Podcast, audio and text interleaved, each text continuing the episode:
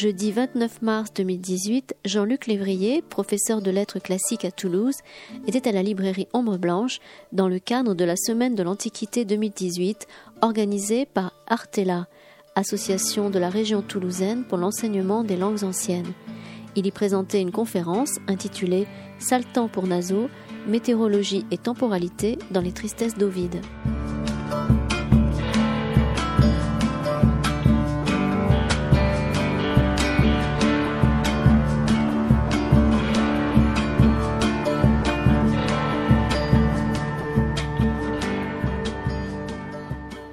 Merci d'être venu à cette conférence que depuis euh, déjà plusieurs années, euh, l'Artela, en partenariat avec la librairie Ombre Blanche, organise dans le cadre de la Semaine de l'Antiquité. Donc chaque année, nous, faisons, nous proposons une conférence, euh, souvent en relation avec le thème d'études des classes préparatoires.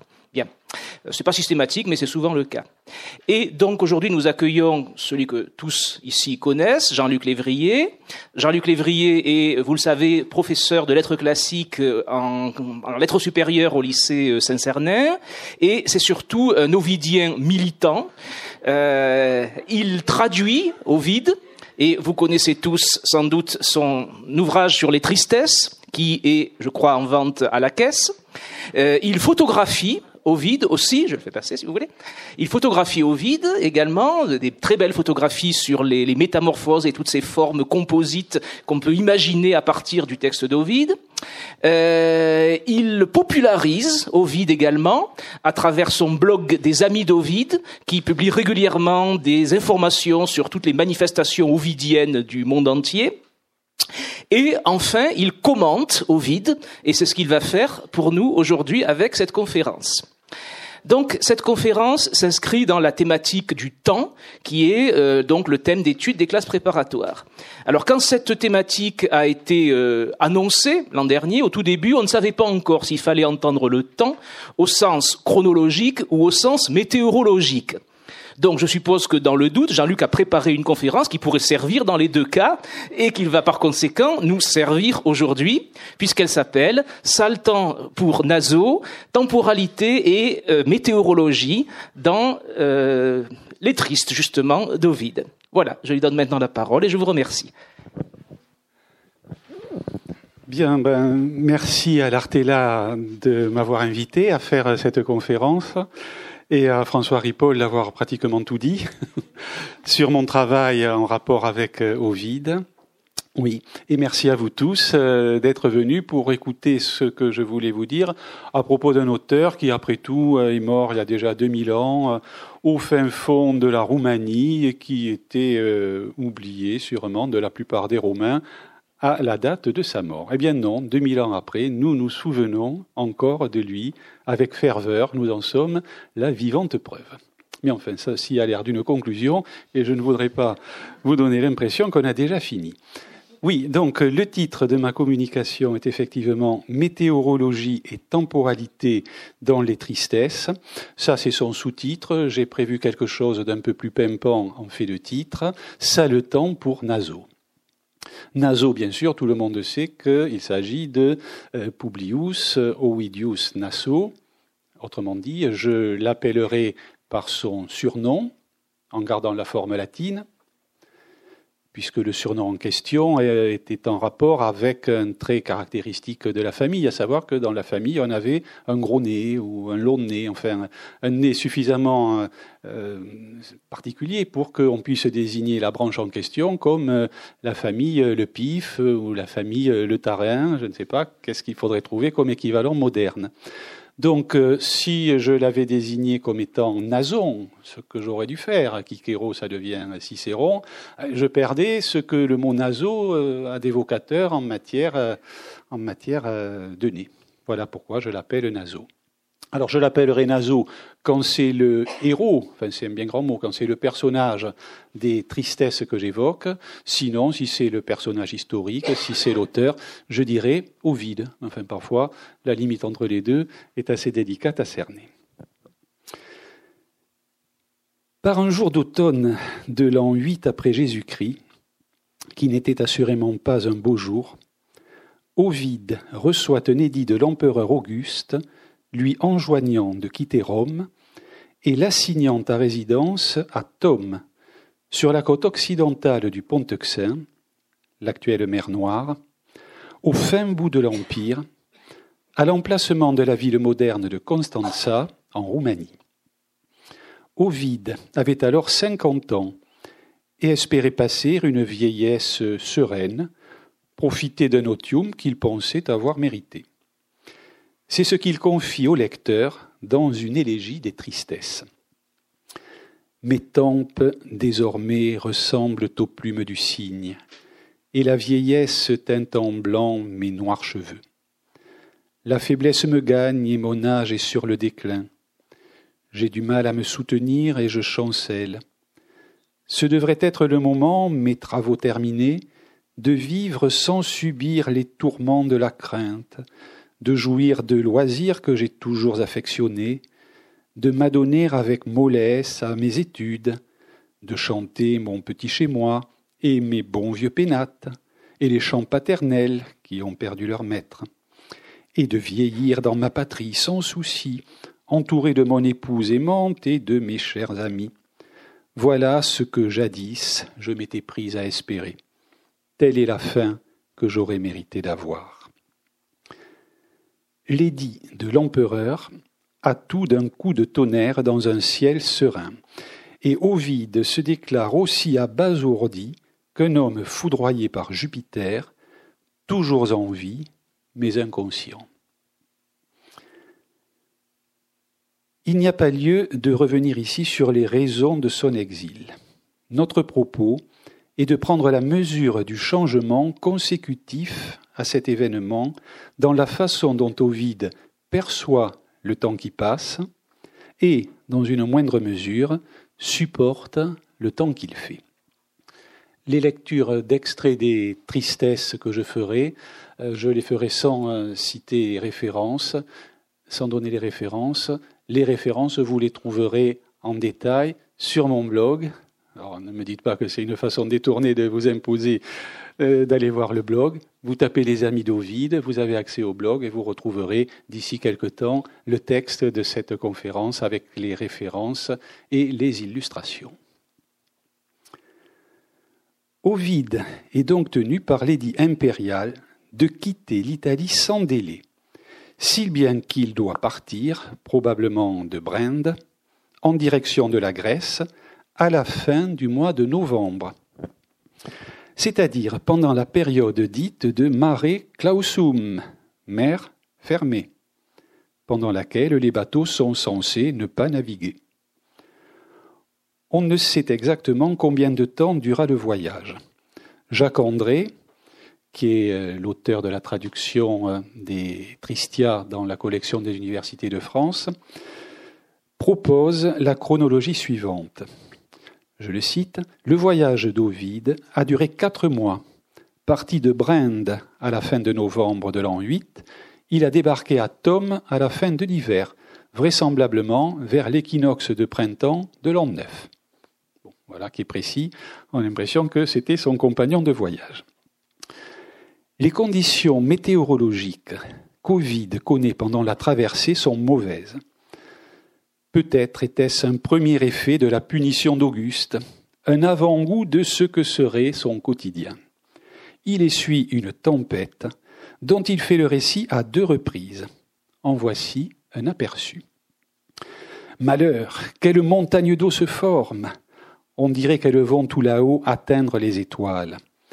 Quels abîmes se creusent quand la mer s'ouvre On dirait qu'ils vont dans un instant toucher au noir tartare où que je porte mes regards, ce n'est que mer et ciel, l'une aux flots grossissants, l'autre aux nues menaçantes. Entre les deux, les vents mugissent prodigieusement, et l'onde ne sait pas à quel maître obéir. Tantôt le russe forcit depuis l'Orient rougeoyant, tantôt c'est le zéphyr du lointain Occident, tantôt l'aride borée du pôle glacial déferle, tantôt lui faisant front le Nautus le combat. Le pilote hésite. Où aller? Que fuir? Il ne le sait. Tant de mots opposés paralysent son art. Nous sommes donc perdus, pas le moindre espoir de salut. Je parle et mon visage est recouvert par l'onde. Les flots vont m'étouffer, l'eau me noyer en pénétrant dans ma bouche qui dit d'inutiles prières. À cela s'ajoutent les éclairs et le tonnerre. Malheur Quels éclairs rapprochés ont zébré les nuages?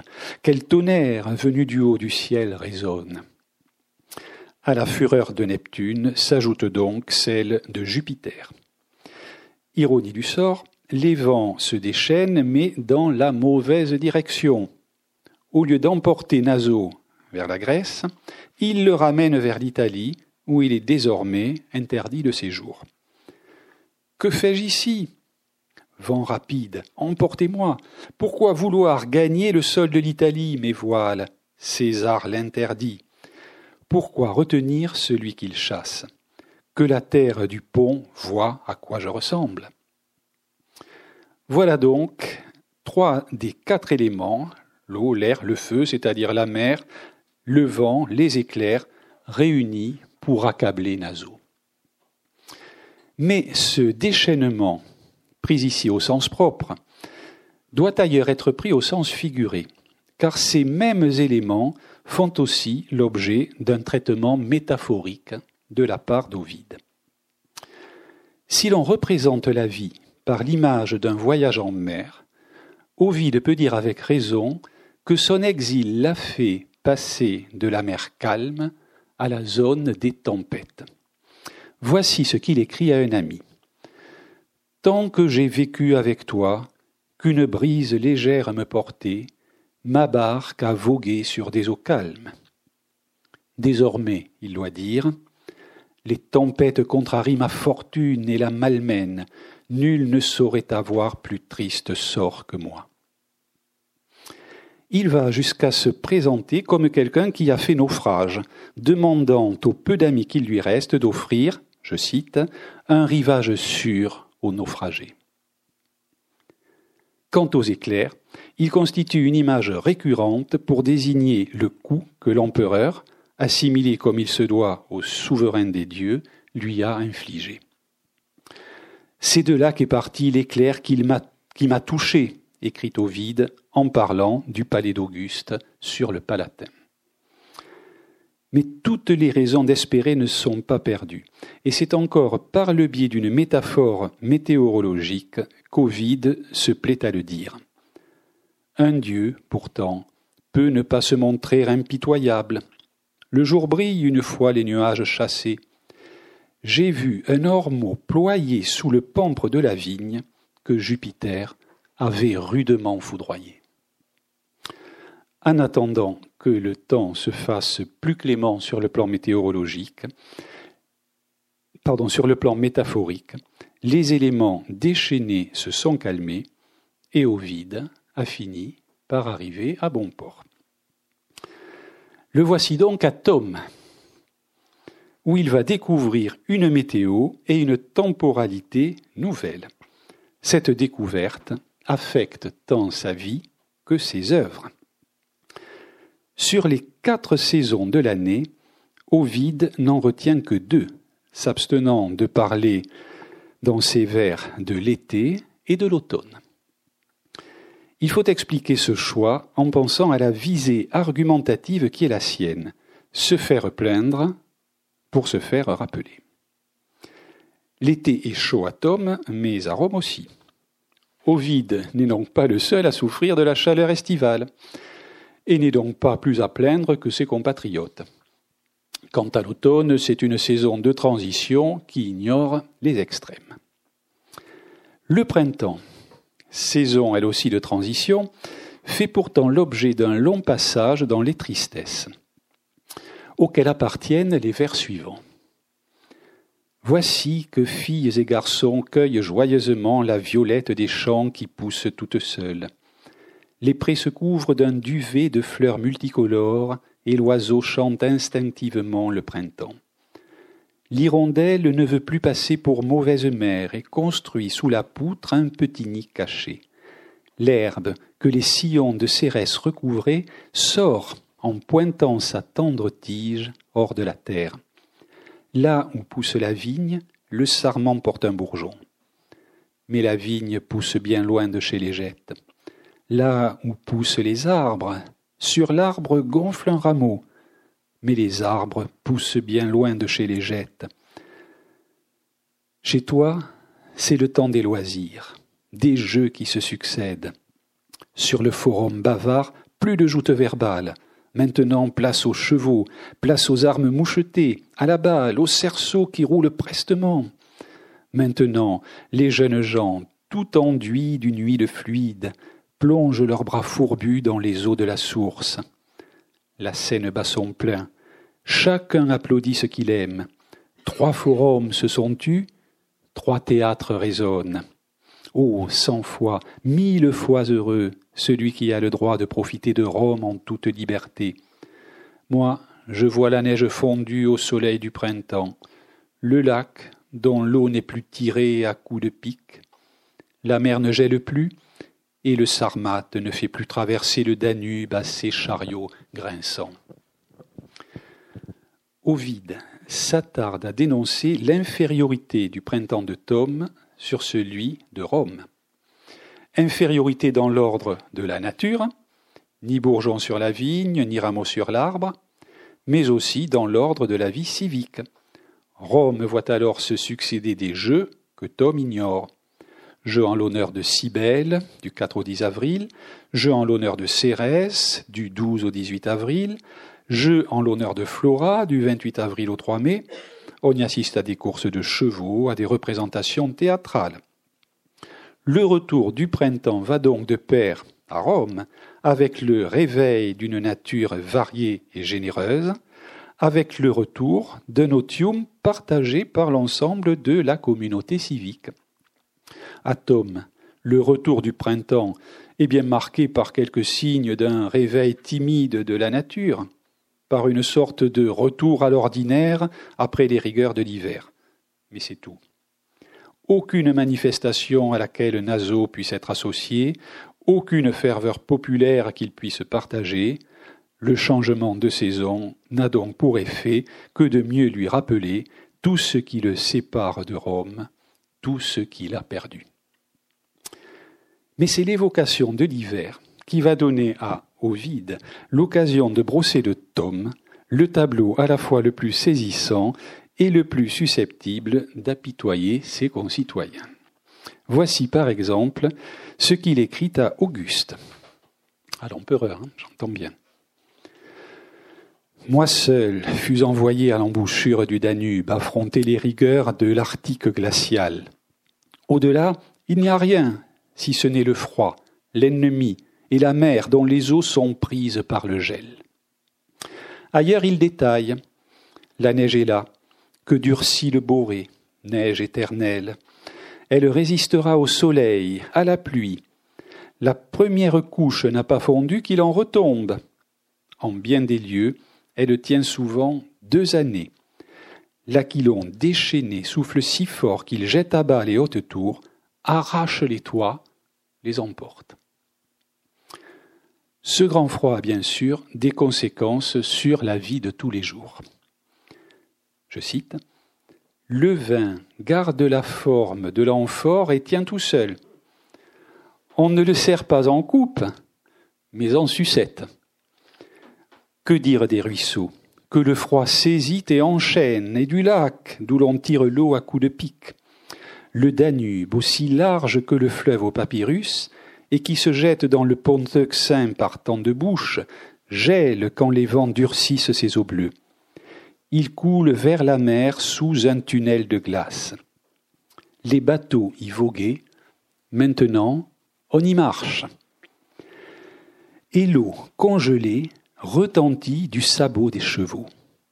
Sur ces ponts d'un genre nouveau, sous lesquels passe l'eau, des bœufs sarmates tirent des chariots barbares. Me croira-t-on? Pourtant, son intérêt n'étant pas de mentir, un témoin doit être cru sans réserve. J'ai vu l'immense mer se solidifier en glace, glissante carapace accablant l'eau sans ride. Mais voir ne suffit pas. J'ai marché sur les flots durcis. J'ai foulé à pied sec la surface des eaux. Alors, les dauphins arqués ne peuvent bondir dans l'air. Quand ils essaient, le dur hiver les en empêche. Même si le boré retentit en battant des ailes, l'eau ne s'agite pas sur le sur le gouffre glacé. Les bateaux pris par le gel seront bloqués dans du marbre. La rame ne pourra fendre les eaux durcies. Des poissons, j'en ai vu, emprisonnés dans la glace. Une partie d'entre eux était encore en vie on appréciera à sa juste valeur la remarque de Naso consistant à rappeler qu'il peut être cru sans réserve, puisque son intérêt n'est pas de mentir. Juste de durcir les traits, peut-être. Mais il est vrai que le Danube gèle en hiver. Et si Naso avait eu à sa disposition notre technologie, il n'aurait pas manqué de poster une vidéo du Danube ou de la mer Noire pris par la glace. Faites un tour sur YouTube et vous vous rendrez compte qu'il n'exagère pas tant que ça. Je mettrai sur le site, sur le blog, pardon, une photographie que j'ai prise en Roumanie et qui représente des personnes qui marchent sur les eaux gelées du Danube avec à côté d'elles un très lourd traîneau. Alors ceci dit, c'est une photographie d'une photographie que j'ai trouvée dans un musée, puisque j'y étais en plein été, autant vous dire que le Danube était tout sauf gelé.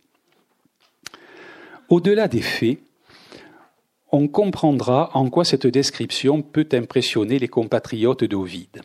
Le vin tenu à l'état normal pour une association paradoxale de liquide et de chaleur devient ici une association proprement inconcevable de solide et de froid. Dès lors, comment faire une libation? Comment offrir au Dieu les prémices de sa coupe? En laissant tomber sur le sol quelques glaçons? Le vin est privé de sa dimension culturelle et religieuse. On voit aussi quel changement affecte la surface de la mer. Pour les Romains et les Grecs, elle est en perpétuel mouvement. Qu'on se rappelle la formule par laquelle Échille évoque les vagues de la mer sans fin souriant, dans le Prométhée enchaîné. Atome, en hiver, plus question de sourire, plus question même de vagues. La mer s'est transformée en une vaste étendue, lisse et solide. Elle, qui est censée relier les hommes, s'est figée au point de devenir une barrière infranchissable aux bateaux, au point de les retenir prisonniers, l'élément liquide par, excellence s'est transformé en glace, s'est métamorphosé en marbre et devenu minéral. Même les animaux qui le peuplent et dont elle est le milieu naturel en pâtissent. Les dauphins peuvent faire les bons gracieux que l'on sait, et les poissons, aussi mobiles en temps normal que l'eau elle-même, se retrouvent pris dans la glace. Quant au Danube, lui aussi devenu solide, il permet aux barbares de la rive gauche de passer facilement sur la rive droite en commettant les exactions que l'on sait. Si la force du Boré, ses sauvages excès gèlent les eaux du fleuve en crue ou celles de la mer, si l'aquilon souffle sec sur le fleuve qui la rase, l'ennemi barbare, à cheval, se rue sur nous. À la rigueur de l'hiver s'ajoute la terreur des hordes sauvages. C'est double peine pour notre poète. Les destinataires de ces lettres l'auront bien compris. Naso vit dans un monde étranger à ce que les Romains ont pu expérimenter. Dans un monde étrange, anormal, impossible à concevoir dans l'espace physique un monde qui relève donc de la dunatone, de l'impossible. Adunatone désignait un procédé de style qui consiste à inviter le lecteur à imaginer l'inimaginable.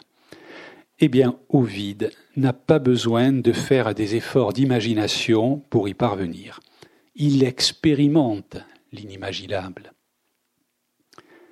Si l'hiver a sur l'eau et le vin la conséquence que l'on sait, on peut dire que l'exil a pour conséquence sur Naso un changement dans sa perception du temps qui passe. De fait, le changement est radical, puisque justement, Naso a le sentiment que le temps ne passe pas.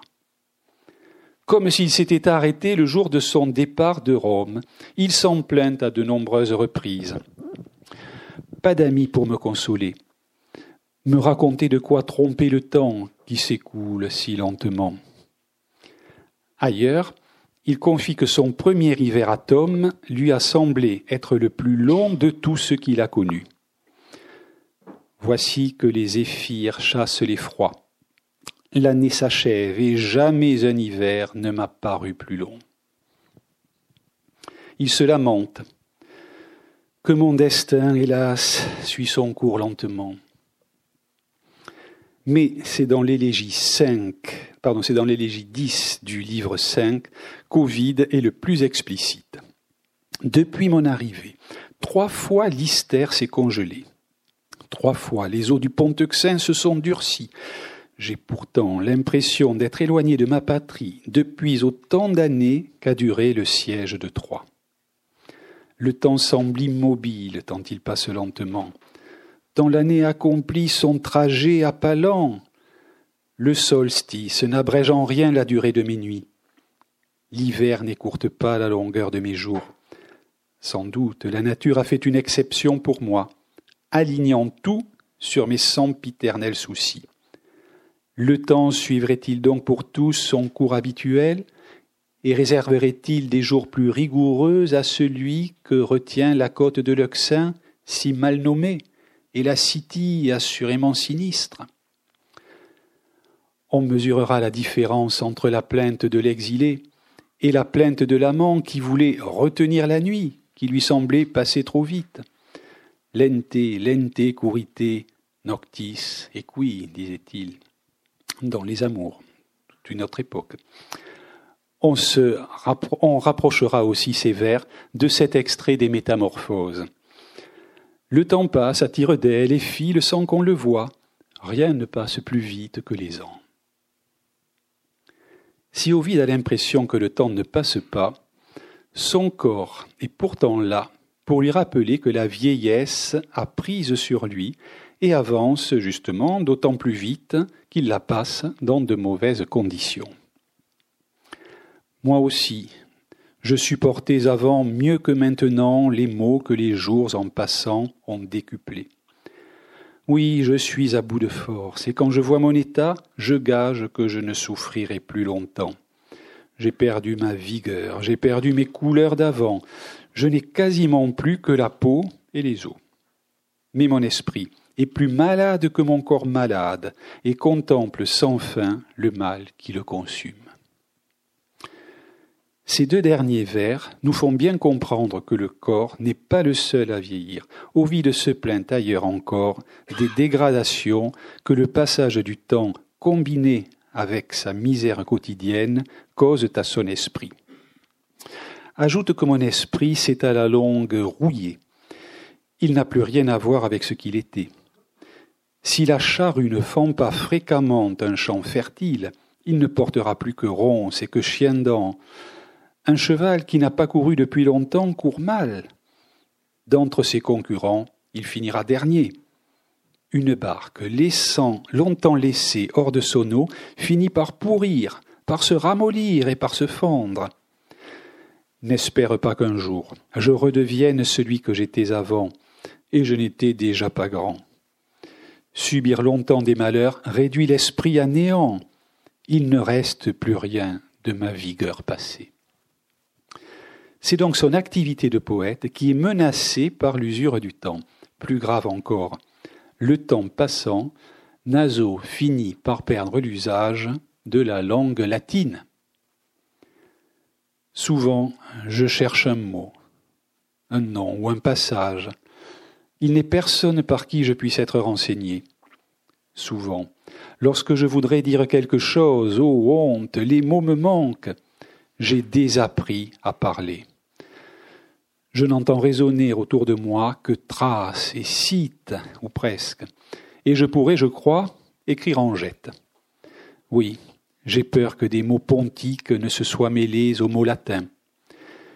Que tu n'en trouves dans mes vers. Fais donc grâce, je t'en prie, à mon livre, quoi qu'il vaille, et que ma situation lui tiennent lieu d'excuse. Il le redit plus loin en des termes tout aussi forts. Et moi, le poète romain, muse, pardonnez-moi, je dois le plus souvent m'exprimer en sarmate.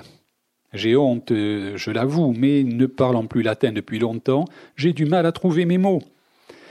Et je suis sûr que même dans ce livre, il s'est glissé, la faute au pays, pas à moi, même barbarisme. Pour ne pas perdre toutefois l'usage de ma langue et ne pas me retrouver muet en latin, je me parle. J'emploie les mots que je n'employais plus, et je retourne aux études qui m'ont perdu. Auguste avait donc trouvé une punition bien cruelle, priver le plus brillant des poètes de son temps, non de ses biens, ni de son statut de citoyen, mais de son art, mais de sa langue. Puisque Naso subit, comme tout le monde, les effets délétères du temps, peut-il au moins espérer en subir, comme tout le monde, certains effets bénéfiques? Car le passage du temps n'a pas que des inconvénients. Le plus grand bienfait que le passage du temps puisse procurer à Naso est l'oubli. Entendons l'oubli de ces mots. Mais là encore, il semblerait que la nature ait fait une exception. Avec le temps, le taureau s'habitue à la charrue, offre son cou aux joues recourbées qui lui pèsent. Avec le temps, le cheval fougueux se soumet aux rênes, accepte sans broncher la dureté du mort. Avec le temps, la fureur du lion punique tombe, sa férocité de naguère disparaît. L'éléphant d'Asie suit les consignes de son cornac. Avec le temps, il supporte son esclavage. Le temps fait gonfler le raisin en grappes qui grossissent, et ses grains ont du mal à contenir leur jus.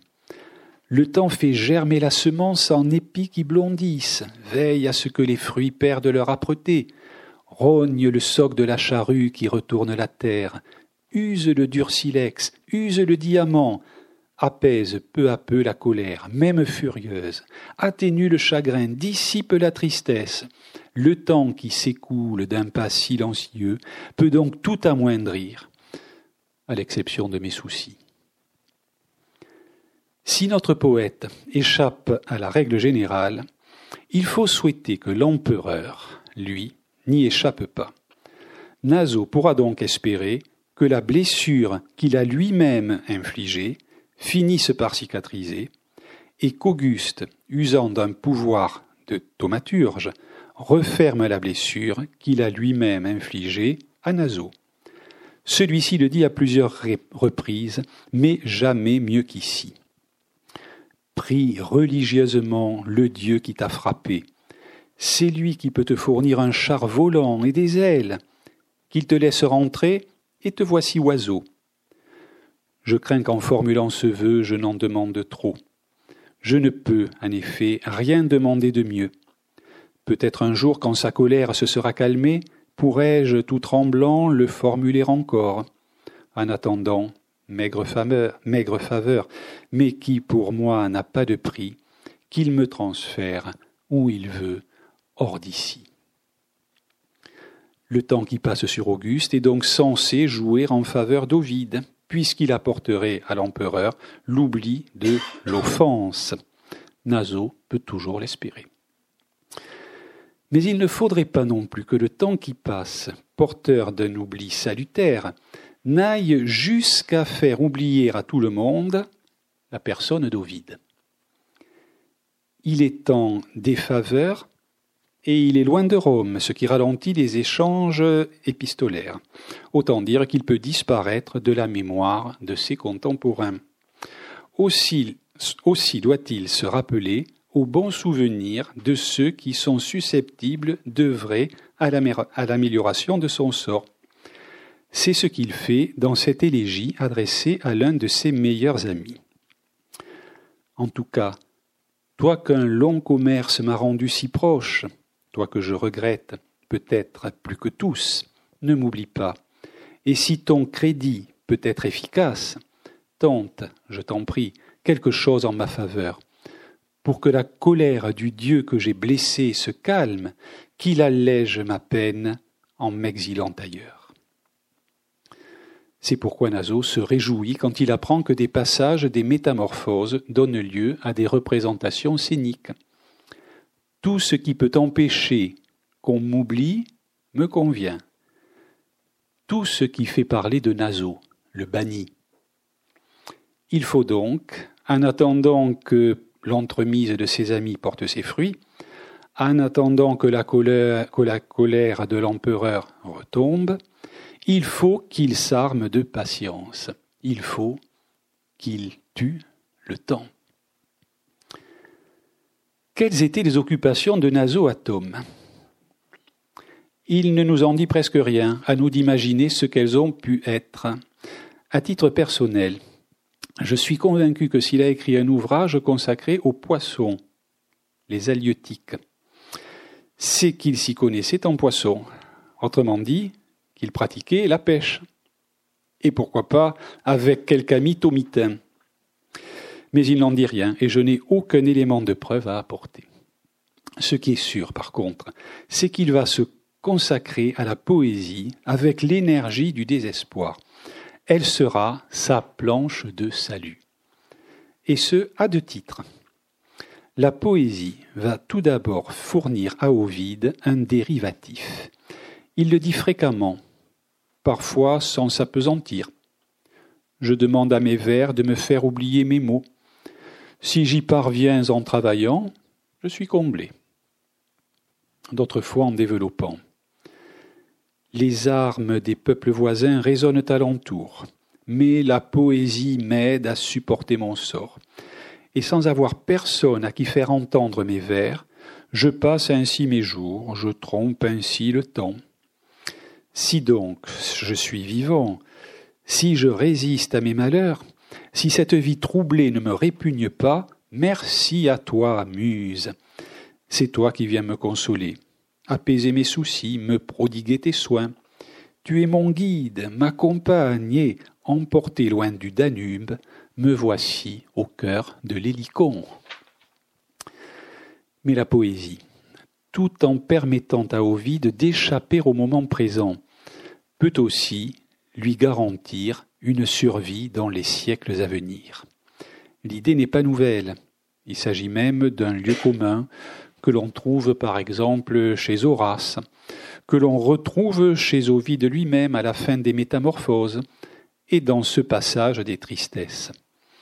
Après ma mort, ma renommée me survivra, et tant que la Rome de Mars victorieuse verra de ses monts l'univers vaincu, je serai lu Ovide semble toutefois penser que les poèmes qui lui permettront d'accéder à l'immortalité ne sont pas ces poèmes d'exil, lesquels visent un tout autre but.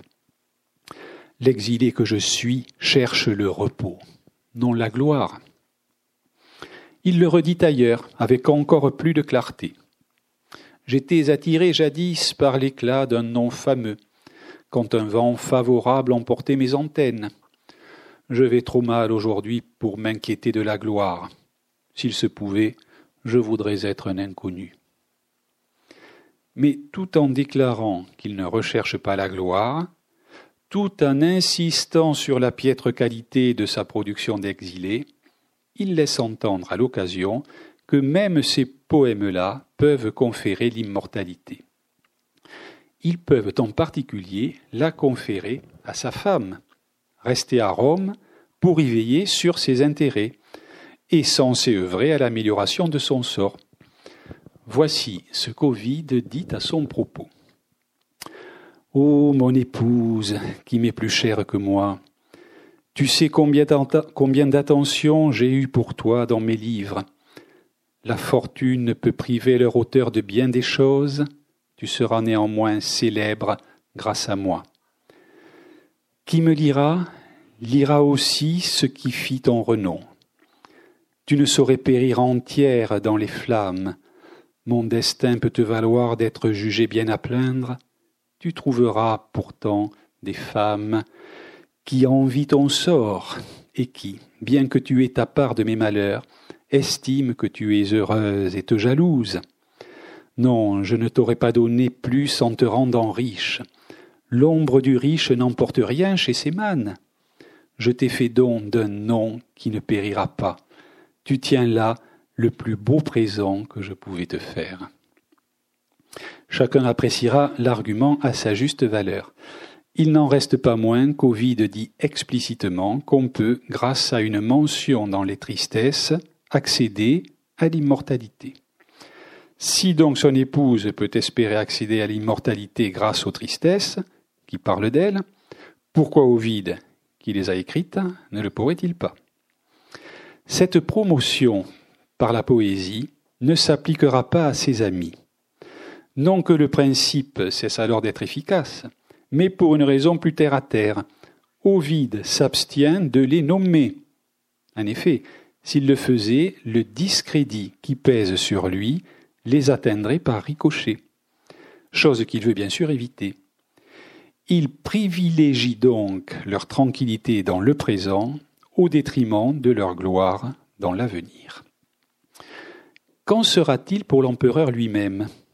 Le fait qu'il soit mentionné par Ovide dans ses tristesses lui fera-t-il acquérir l'immortalité? Eh bien non, tout simplement parce qu'Auguste l'a déjà acquise par lui-même, du fait de la gloire dont il s'est couvert. Ovide le dit. Mes vers n'ajoutent rien à ta gloire. Pour qu'elle augmente, il manque un échelon qu'elle puisse gravir. Le cas de l'empereur permettra uniquement à Ovide d'adresser une flatterie à son bourreau, flatterie censée faciliter son retour en grâce. Ovide, on le sait, ne revint pas de Tome. La mort s'empara de lui en exil. Il l'avait parfois appelée pour qu'elle mette un terme à ses souffrances. Dieu, qui vous révélez trop invariablement hostile, qui faites vôtre la colère d'un seul Dieu, hâtez de grâce un destin qui s'attarde et refusez que les portes de mon trépas restent fermées.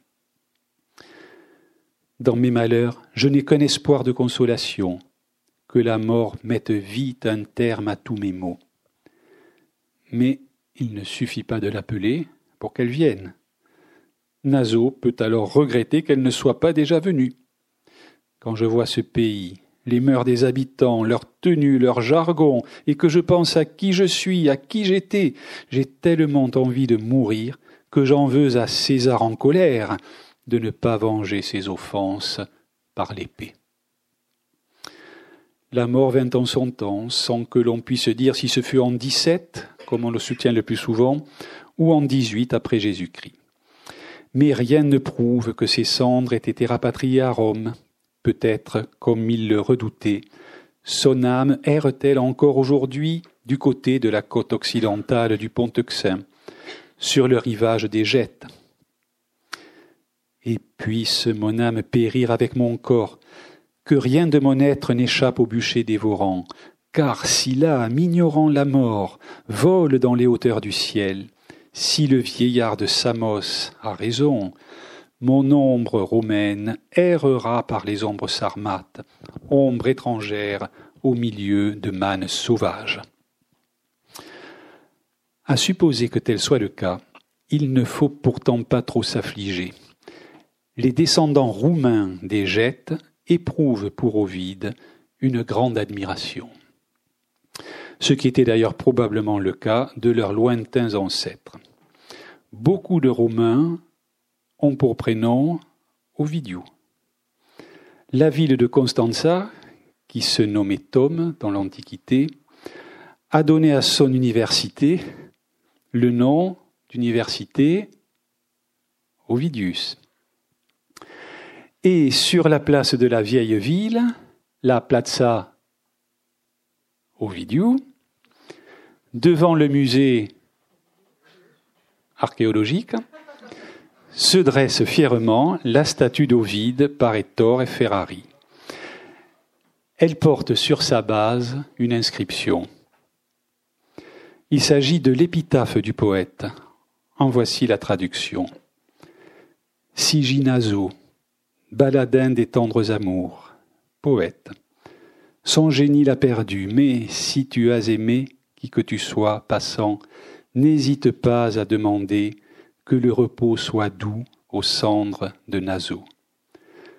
Aussi vous proposerai-je de formuler à notre tour, ensemble, ce dernier vœu. Que le repos soit doux aux cendres de Nazo. Merci.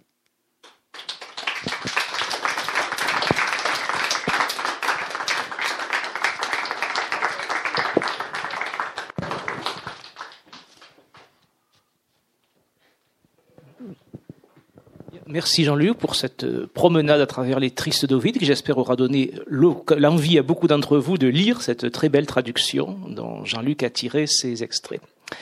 Alors maintenant, donc, y a-t-il des questions dans le public sur euh, Ovide, sur Tom, sur euh, les tristes ou tristesses Voilà.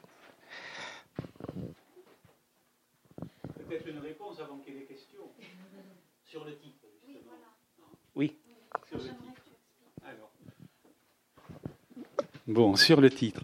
Évidemment, euh, tout le monde sait que si on cherche dans une bonne histoire de la littérature, même dans une mauvaise d'ailleurs, le titre de tristesse au nombre des œuvres d'Ovide, on ne le trouvera pas, on trouvera triste, les tristes.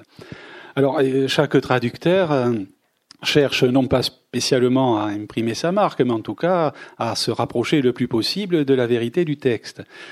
Le titre latin, c'est Tristia. Autrement dit, un neutre pluriel. Autrement dit, si on traduit maladroitement, chose triste. Euh, comment appellerait-on euh, des choses euh, gaies? On dirait des gaietés. Des choses joyeuses. On dirait des joyeusetés. on pourrait multiplier les exemples. si au lieu de traduire des gaietés, on traduisait les gays, ah ben, tout le monde partirait dans une direction qui manifestement ne serait pas la bonne. Donc pourquoi ne pas traduire les choses tristes par les tristesses?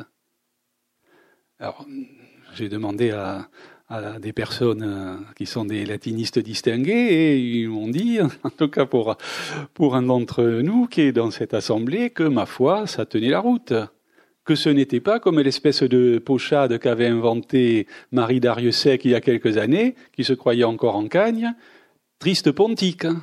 ce qui fait rire sur le moment, mais qui ne veut strictement rien dire. Voilà. Alors, si vous voulez me faire plaisir, appelez-les les tristesses. Et euh, si euh, vous voulez rester neutre, dites comme font le plus souvent les étrangers, les tristia. Gardez le mot latin. Voilà, j'espère que j'ai euh, répondu à la question et surtout que vous êtes convaincu qu'effectivement c'est la solution euh, la plus satisfaisante, même si elle ne va pas dans le sens de la tradition, ou peut-être euh, parce qu'elle ne va pas dans le sens de la tradition. D'autres questions, d'autres remarques? Non? Qui pose la première? Après, elle s'enchaîne, mais c'est la première qui tarde à venir.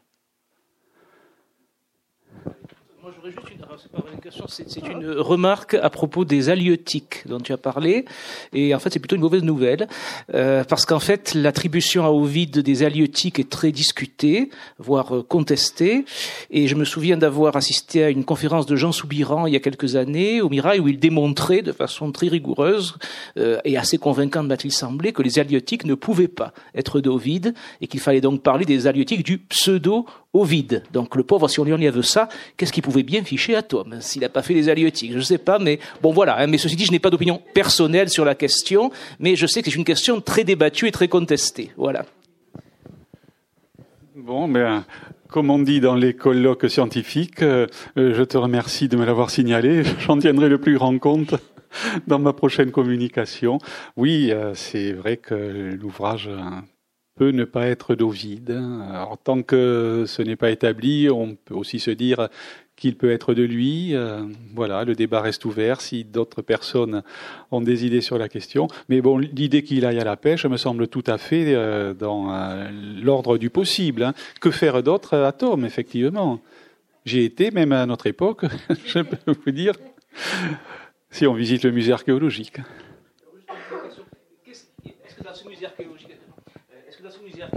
il y a des, résultats de fouilles, euh, de vestiges datant de l'époque où Ovid est en exil. Je ne dis pas ce qu'on a trouvé à la maison d'Ovid, mais est-ce qu'on a une idée de ce à quoi ressemblait euh, l'agglomération de Tom à l'époque d'Ovid, la taille, la population Est-ce qu'on en a une idée un petit peu?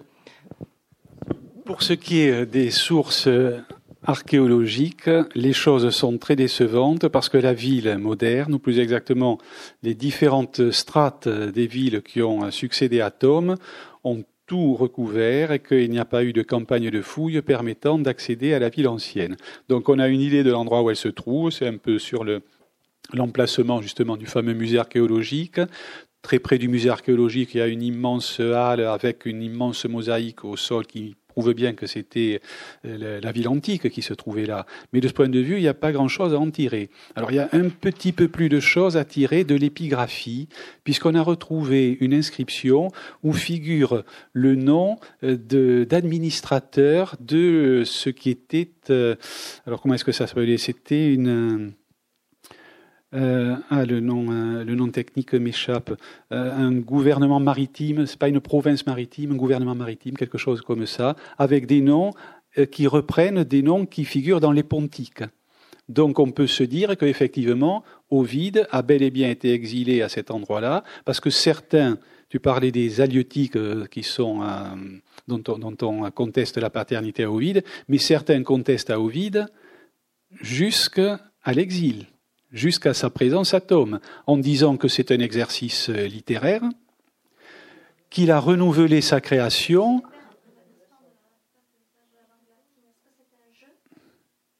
Non, enfin, bon, j'ai pas repéré de faute de latin dans son texte, ni même de, de maladresse de versification. Franchement, bon, je, n'ai pas fait l'expérience, mais je me doute que quand on passe, il a passé 8 ou 9 ans, hein, selon qu'il, euh, qu'on considère qu'il est mort en 17 ou en 18, 8 ou 9 ans sans pratiquer sa langue. Bon, il pouvait peut-être parler un peu grec, puisque c'est une, une colonie grecque, Tom, hein, par, fondée par des colons de Milet. simplement, ça remonte au VIe siècle avant Jésus-Christ, la fondation. Et il le dit bien. Il y a quelques Grecs, mais ils baragouinent le grec. C'est du grec entaché de jet. C'est du géto-grec, donc c'est même pas, c'est même pas du grec. Le latin, il devait le parler avec quelques marins qui passaient par là, ou bien il y avait aussi quelques, quelques légionnaires, puisque c'était le poste avancé de, de, de l'Empire. Donc il y avait, un, il y avait une garnison, hein, c'est attesté.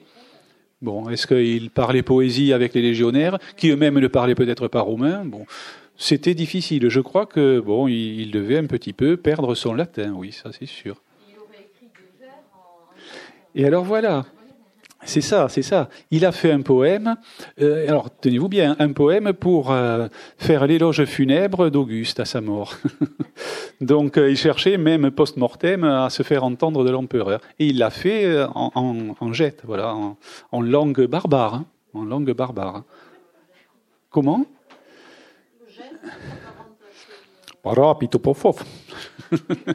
non, je, je, ne sais pas exactement. Je ne sais pas exactement. Non, même pas du tout. Je ne sais pas du tout à quelle langue ça s'apparente. Noémie. Euh, Qu'est-ce que vous voulez dire? Bon, alors, il a marqué les esprits des Roumains, c'est sûr des Roumains. Bon, je ne vais pas démontrer avec euh, les quelques noms que j'ai cités à la fin, mais c'est vrai que pour euh, les euh, Roumains et pour les habitants de Constanza en particulier, Ovid, c'est quelqu'un d'important. Certains vont jusqu'à dire, bon, on peut contester cette affirmation, que Ovid est le premier écrivain national. Il a écrit quelques vers en, langage vernaculaire, hein, donc pourquoi pas. Euh, plus sérieusement, qu'est-ce qui s'est passé à cette époque-là? Ovide a été fait citoyen d'honneur, quelque chose comme ça, et a été exempté de charges, de taxes. Donc, il pas à payer d'impôts, hein, un peu comme les, grandes sociétés multinationales. Donc il se doutait qu'effectivement, ils avaient affaire à, quelqu'un d'important, euh, dont il reconnaissait l'importance par un geste de ce genre. Il y a eu aussi euh, euh, l'organisation de jeux qui avait été confié à Ovide, qui se retrouvait donc à Gonotette, de, des jeux locaux euh, organisés. Alors je ne sais plus à quelle occasion, peut-être pour, euh, euh, si ce n'est la mort d'Auguste, l'arrivée au pouvoir de Tibère. enfin, j'ai oublié la circonstance, mais Auguste a eu ce, ce geste-là. Donc je suis franchement persuadé que les gens se sont mis en quatre pour l'accueillir correctement. Simplement, même quand on se met en quatre au fin fond de ce pays perdu, quand les barbares sont euh, aux portes, hein, Ovide dit des choses incroyables. Il dit qu'il a ramassé des flèches empoisonnées, parce que par-dessus les remparts, les assaillants envoyaient des flèches empoisonnées. Hein. Il dit que lui, qui en fait de, en fait de combat, n'avait connu que les combats de Vénus, on parlait, euh, se retrouve à l'âge de 50 ans passé avec son casque, sa cotte de maille, son euh, bouclier, son épée, son arc. Ah, franchement, il devait être croquignolé. Donc euh, voilà, on lui fait le meilleur accueil possible, étant entendu que le meilleur accueil possible, là où on n'a pratiquement rien, c'est un accueil quand même très très modeste. Mais je, je suis convaincu que les gens du cru l'ont bien accueilli. Et même, au bout d'un certain temps, euh, le bruit a, fini par leur arriver, qu'ils n'arrêtaient pas de dire que c'était des moins que rien, etc., etc. Donc, euh, il a fallu qu'ils transigent un peu, qu'ils disent mais oui, vous comprenez, ce n'est pas vous, c'est le pays que, enfin bref. Il a failli se retrouver, à force de dire du mal des uns pour essayer d'être euh, bien vu par les autres, il a failli se retrouver mal vu par tout le monde. C'est le coup classique, hein Laurence. Mais c'est vrai qu'il est bien malheureux et si on était à sa place, on ne ferait probablement pas les fiers. Mais je crois qu'il en rajoute quand même, qu'il sélectionne, qu'il ne dit que le mauvais. Bon, à supposer qu'il n'en rajoute pas, il ne dit pas les bons côtés. C'est logique. Hein si on avait à se faire plaindre, on insisterait sur les mauvais côtés. Alors, jusqu'à quel point il exagère, on n'en sait rien. Ce qui est sûr, c'est qu'il euh, il tait, hein, c'est un mensonge par omission en quelque sorte. Il tait ce qu'il peut y avoir de plaisant. Je suis sûr qu'il y avait des fêtes quand même là-bas. Je suis sûr que qu'il avait, voilà, vous, me l'ôtez de la bouche, qu'il avait une petite servante, Jette, pourquoi pas, à qui, à qui il apprenait le latin, à qui il faisait faire des vers. Hein on peut, on peut imaginer bien des choses sur le séjour d'Ovide à Tom, y compris des choses plaisantes. Attention, Marie, attention.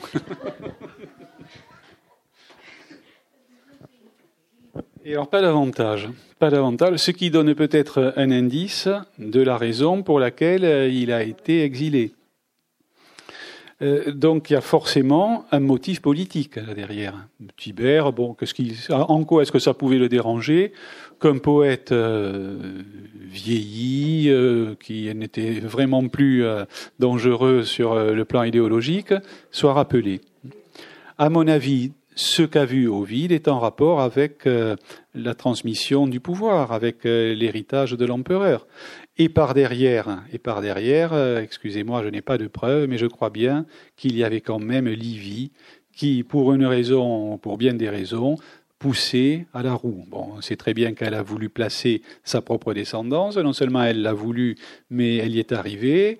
On ne sait pas si tous les héritiers d'Auguste qui sont morts sont morts euh, de mort euh, ou bien naturelle ou bien accidentelle, mais accidentelle euh, avérée.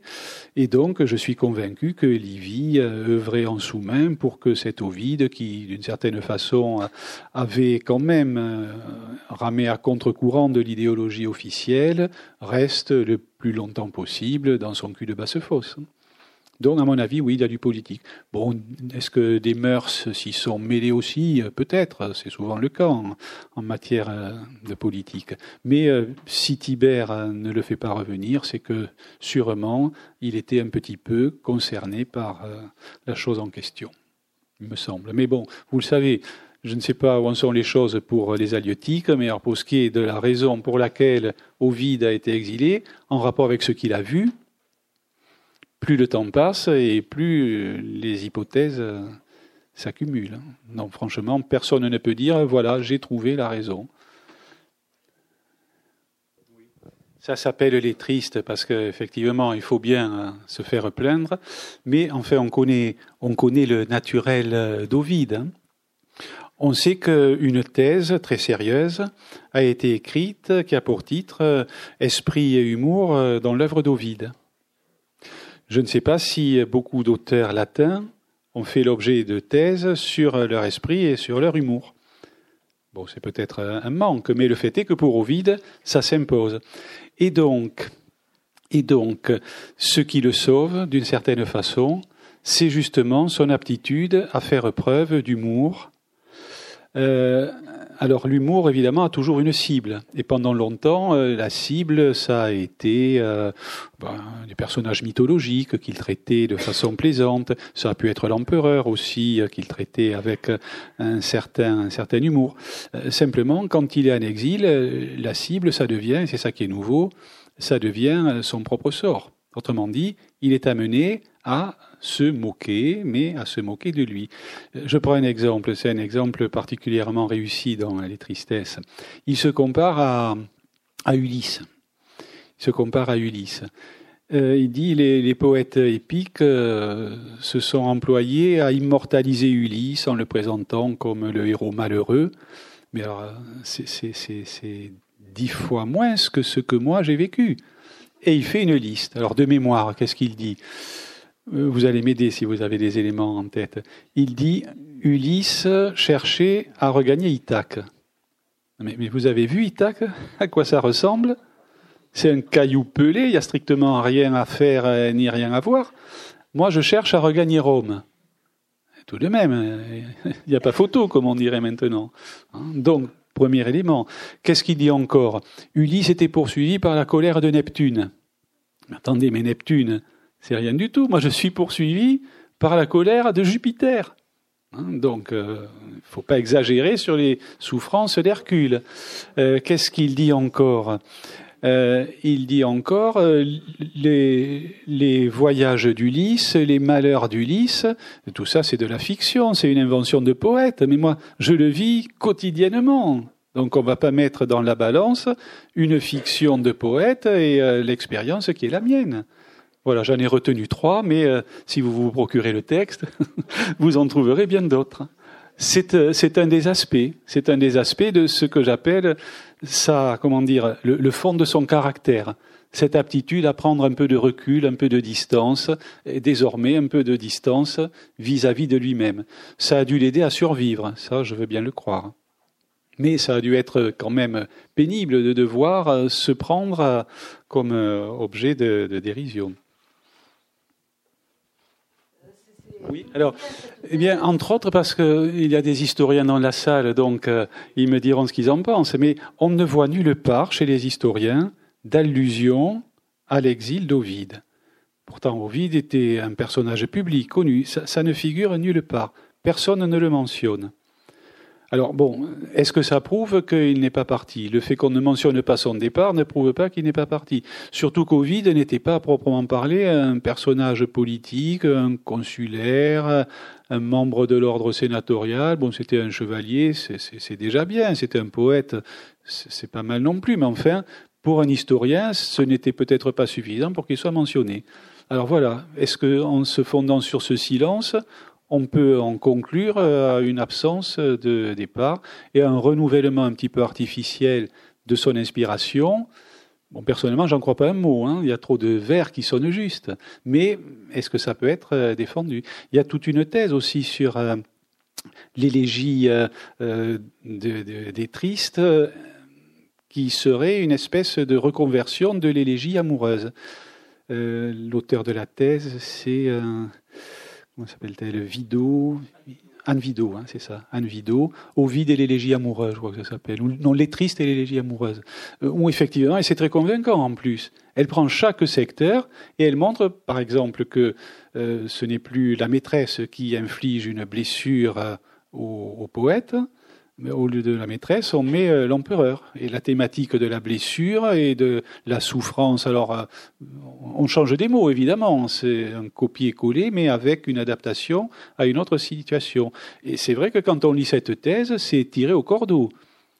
Mais alors du coup, quand on la referme, comme souvent avec les thèses, on se dit, euh, elle voit la montagne comme ça, elle me l'a décrit de son point de vue, mais si je fais un pas de côté, je la vois tout autrement. Pourtant, c'est la même montagne. Moi, je suis convaincu à lire les tristesses qu'il l'a vécu.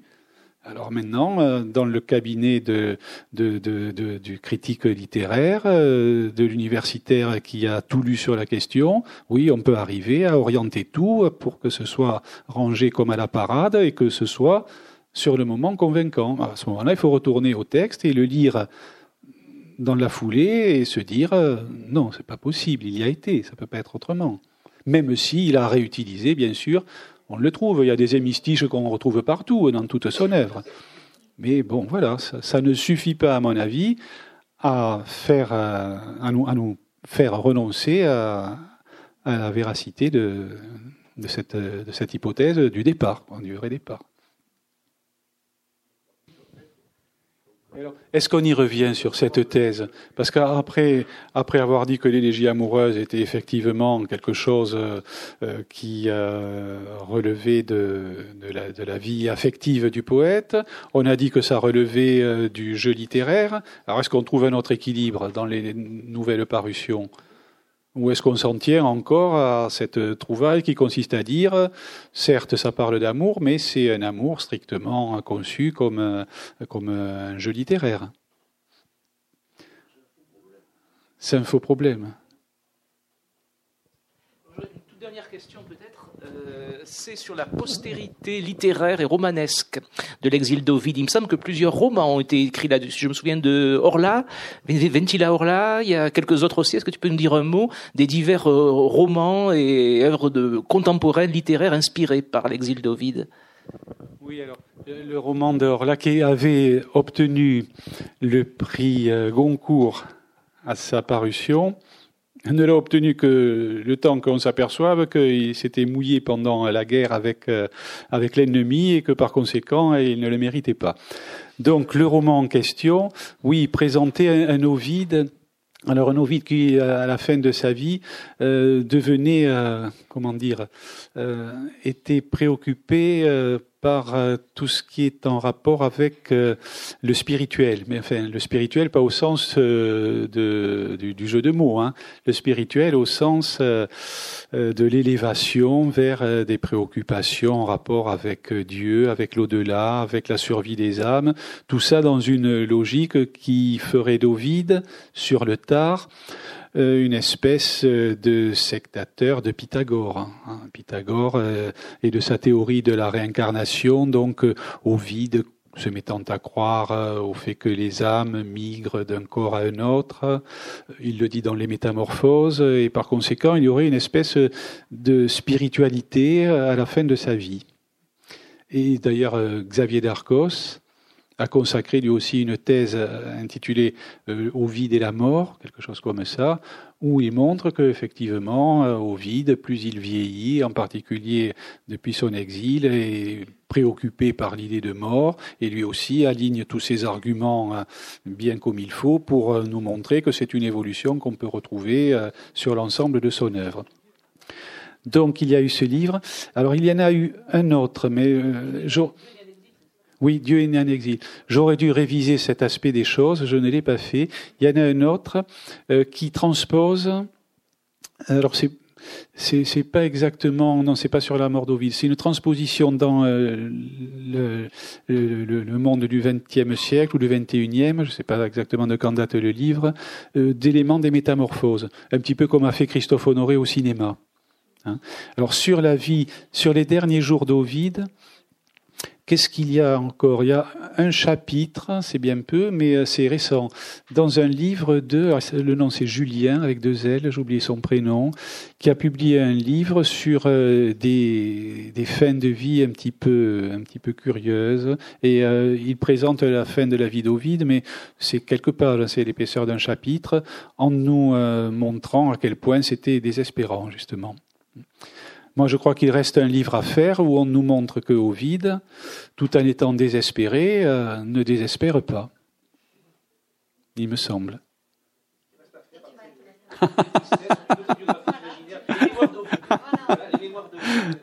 bon, ben écoutez. J'y vais de ce pas. Merci pour euh, vos questions, pour votre euh, chaleureuse présence.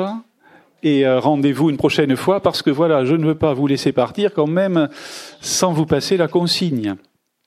ou sans vous passer les consignes même. Bon, François Ripoll vous a parlé du blog, moi aussi d'ailleurs, les amis d'Ovide, et vous y êtes tout de suite.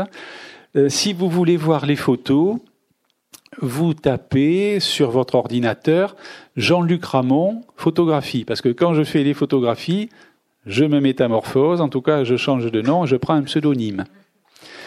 Je vous signale que le 4 et le 5 mai prochain aura lieu au théâtre du pavé par un expert en la matière, j'ai nommé Francis Azema, une lecture de morceaux choisis des tristesses. Alors ça ne sera pas au théâtre du pavé, ça, ça sera dans la petite salle du théâtre. Donc pas dans le grand théâtre, mais dans ce qu'ils appellent sous le pavé. Sous le pavé. Pourquoi est-ce que je vous dis ça? Bien pour vous dire que ça sera justement intimiste, mais le mauvais côté de la chose, c'est qu'il n'y aura pas énormément de place. Donc j'ai envie de vous dire, il en reste encore quelques-unes, ne tardez pas trop. Et puis, et puis, euh, un grand rendez-vous facile à retenir, ce sera le rendez-vous des journées du patrimoine. Autrement dit, autour du 15-16 euh, septembre prochain.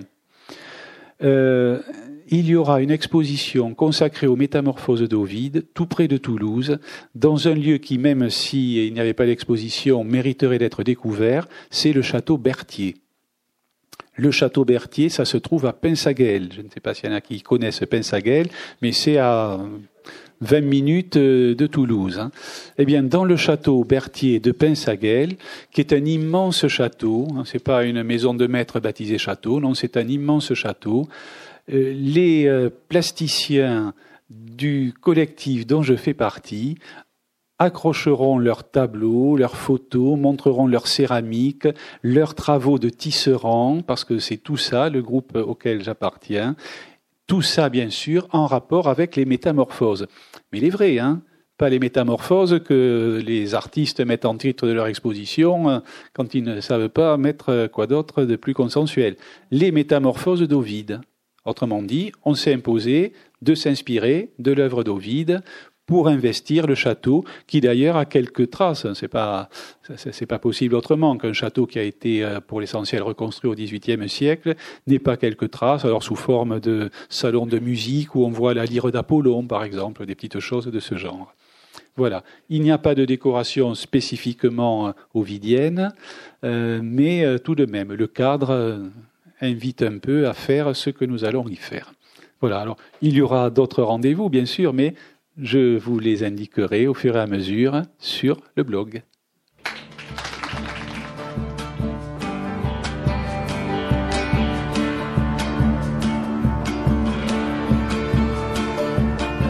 Il s'agissait d'une conférence de Jean-Luc Lévrier à la librairie Ombre Blanche le 29 mars 2018 dans le cadre de la Semaine de l'Antiquité.